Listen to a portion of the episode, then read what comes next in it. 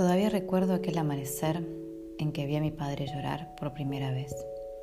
Yo me desperté y fui a su habitación. Me paré en el umbral de la puerta y me detuve con mi osito en mi mano derecha. Quedé estupefacto. No podía creer. Mi papá lloraba. Cuando me vio, se secó las lágrimas y ahí sentí mi señal para acercarme. Lo miré y con la manito de mi osito le sequé las lágrimas que seguían saliendo. Los dos nos miramos y todo parecía hermoso, aún en ese instante de más dolor. Mi papá había quedado viudo y yo huérfano de mamá. Tenía una foto entre sus brazos y no la soltaba, y la dejaba todas las noches en la mesita de luz. Me subí a la cama y nos acostamos. Papá se sentía más solo y triste que nunca. Ese día me pareció mi papá chiquito.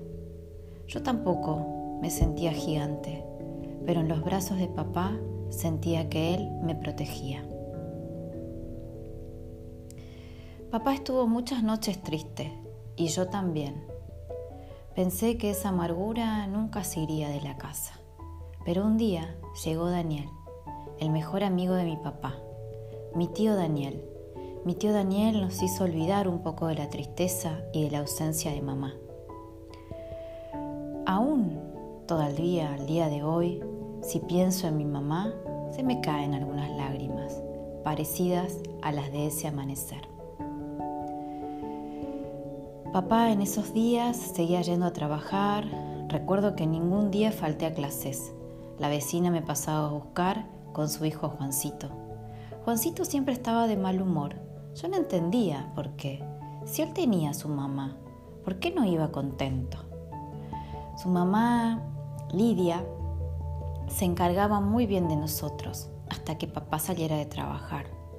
A veces Juancito venía un rato a casa mientras papá preparaba la cena.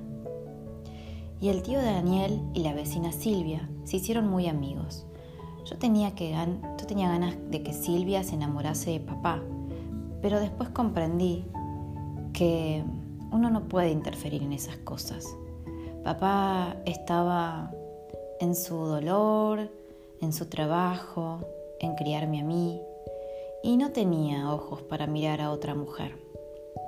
Sus pensamientos lo abatían mucho. Papá se preocupaba por la ferretería y por que no nos faltase para comer. Cuando fui más grande, ya no me quedaba con Lidia, sino que iba con, con papá a la ferretería. Admito que no me gustaba, pero era el momento de estar con papá. Era el momento de cebarle unos mates, de atender la gente, y así el tiempo se pasaba más rápido. Aunque a veces me gustaba ir a la tarde con Lidia a tomar el té. Y bueno, un día Lidia se peleó con el papá de Juancito y se casó con mi tío Daniel. Todo fue como muy distante. Juan ya no andaba tan enojado. La verdad es que mi tipo Daniel es el tipo más divertido. Con él solo te puedes reír o reír. Y hablaba hasta con las piedras. Mi tío Daniel me enseñó a hablar con las hormigas, a no molestar a los insectos invitándolos a irse a un lugar mejor. Mi tío Daniel tenía cada ocurrencia y así tengo muchos recuerdos de mi infancia y luego de mi adolescencia en la ferretería. Un día Daniel lo alistaron para ir a una batalla. Papá cuando se enteró sintió mucho dolor. Otra vez dije, mm, papá no es bueno para las despedidas y ahí le prometió a mi tío Daniel cuidar de Lidia y de Juancito, aunque Juan ya estaba grande.